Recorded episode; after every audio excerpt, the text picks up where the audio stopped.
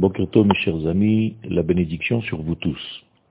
Aujourd'hui et durant la semaine, nous allons essayer, Bezat Hashem, de conjuguer entre la paracha de la semaine et l'histoire de Hanouka et d'une manière générale la fête de Hanouka. Selon les sources, essentiellement dans le livre des Hashmonaïm, il y a eu beaucoup de contradictions dans le peuple d'Israël concernant la révolte des Hashmonaïm. Même après les premières victoires des Hashmonaïm, la majorité du peuple ne voulait pas prendre part à cette révolte contre la Grèce. Bien entendu, il était difficile de concevoir les choses autrement puisqu'en réalité, il s'agissait là d'une guerre qui était tellement pas logique, car il y avait très peu de soldats d'Israël qui n'étaient même pas entraînés, puisque ça faisait déjà des centaines d'années qu'ils n'avaient même pas pris une arme dans la main. Il n'y avait pas de guerre, il n'y avait pas de système militaire, puisque le peuple d'Israël était toujours sous l'emprise d'une nation quelconque, même après l'exil de Babylone. Le peuple était sous l'emprise des Perses, et donc jamais il n'y avait une possibilité véritable de développer un quelconque degré militaire qui puisse aider le peuple d'Israël à sortir d'une certaine emprise, notamment celle de la Grèce qui était tellement grande, il s'agissait d'un empire.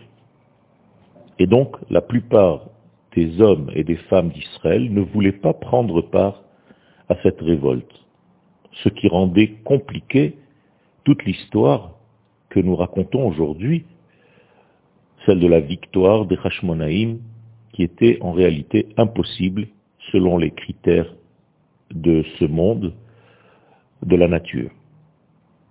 Et donc, le peuple d'Israël n'a pas renforcé cette révolte des Hashmonaïm, et même pendant les combats, les militaires simplement quittaient le champ de bataille et se sauvaient. Pourquoi? Mais Tout simplement parce qu'il y avait d'abord une prise de conscience, en tout cas au niveau cérébral, naturel, cartésien, qu'il était impossible de vaincre cet empire grec. Nous étions tellement faibles à cette époque que nous n'avions même pas l'idée de nous révolter.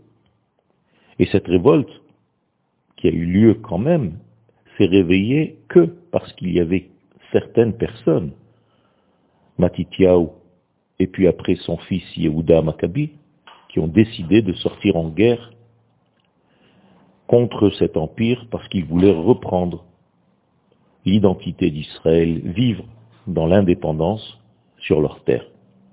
Mais, comme je le disais tout à l'heure, il n'y avait ni armée, ni tout simplement quelque chose qui rappelait la possibilité de combattre. Tout le monde rêvait d'indépendance, mais d'une manière réelle, la chose paraissait impossible. La deuxième raison pour laquelle les gens ne voulaient pas participer à cette révolte était tout simplement que, alors d'accord, certains d'entre vous sont forts, ils arrivent à se battre, ils ont des armes, mais la plupart des enfants d'Israël n'ont rien, et donc vous mettez en danger toute la nation parce que vous, vous avez envie de vous battre. Nous avons déjà eu, disaient les gens, l'histoire de Mordechai en Perse, qui ne voulait pas se soumettre à Haman, et regardez ce qui s'est passé, il y a eu des xérotes, des décrets, pour détruire le peuple d'Israël tout entier. Même si après ça a réussi, mais on ne peut pas compter sur ce genre de miracle. La troisième raison pour laquelle les gens d'Israël, la plupart, ne voulaient pas participer à cette révolte, ben, c'est tout simplement de dire à Matityahu, qui t'a placé comme chef est-ce que tu es un prophète? Est-ce que tu as reçu quelque chose de quelqu'un? Quelqu'un t'a nommé comme étant le chef de l'armée? D'où tu sors? On ne te connaît même pas.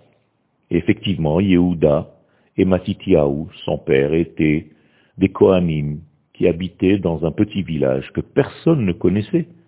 Et d'un coup, ces hommes sortent et se mettent à se battre comme s'ils étaient les porteurs d'un message du peuple d'Israël tout entier, alors que personne ne les a nommés pour ce genre de choses. Et donc il y a ici une révolte qui est en train de se mettre en place, dont la plupart des enfants d'Israël n'ont pas pris du tout part. Et à la différence du papa Matityahu, qui faisait une guerre de guérilla, le fils, Yehuda, sort en guerre d'une manière frontale, directe, face à face avec cet empire grec. Une chose incompréhensible, pas logique du tout. Et donc, il y avait ici un sentiment d'un suicide collectif.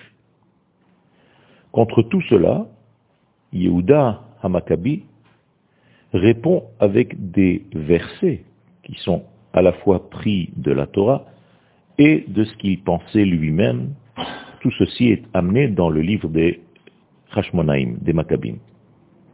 Est-ce que Dieu ne peut pas nous donner à la main de ce nombre très grand d'ennemis?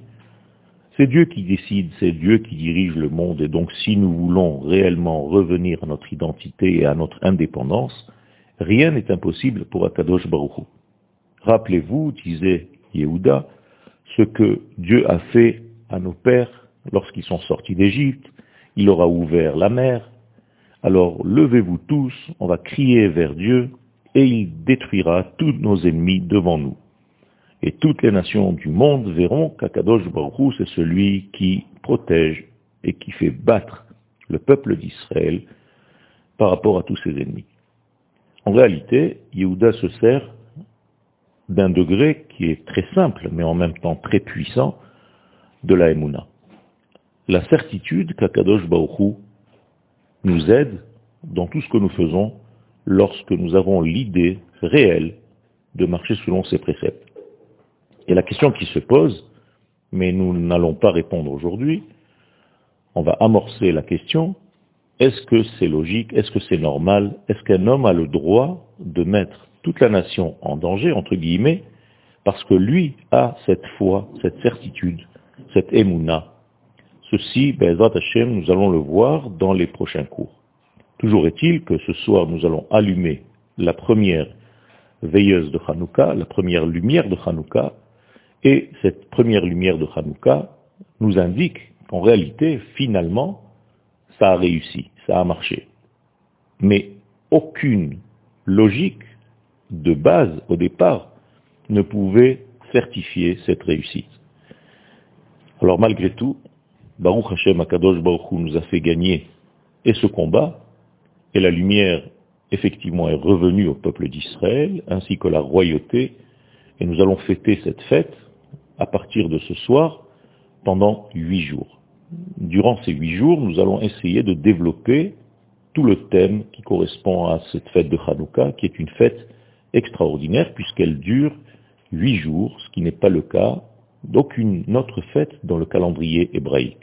Tout ceci parce qu'il y a ici un élément qui est au-delà de la nature, car le chiffre 8 indique quelque chose qui n'est pas dans la logique humaine, et justement, nous avons ici déjà amorcé un élément de réponse à tout ce que nous avons posé comme question ce matin. Une bonne journée à tous, la bénédiction sur vous tous, et Hanouka Samer.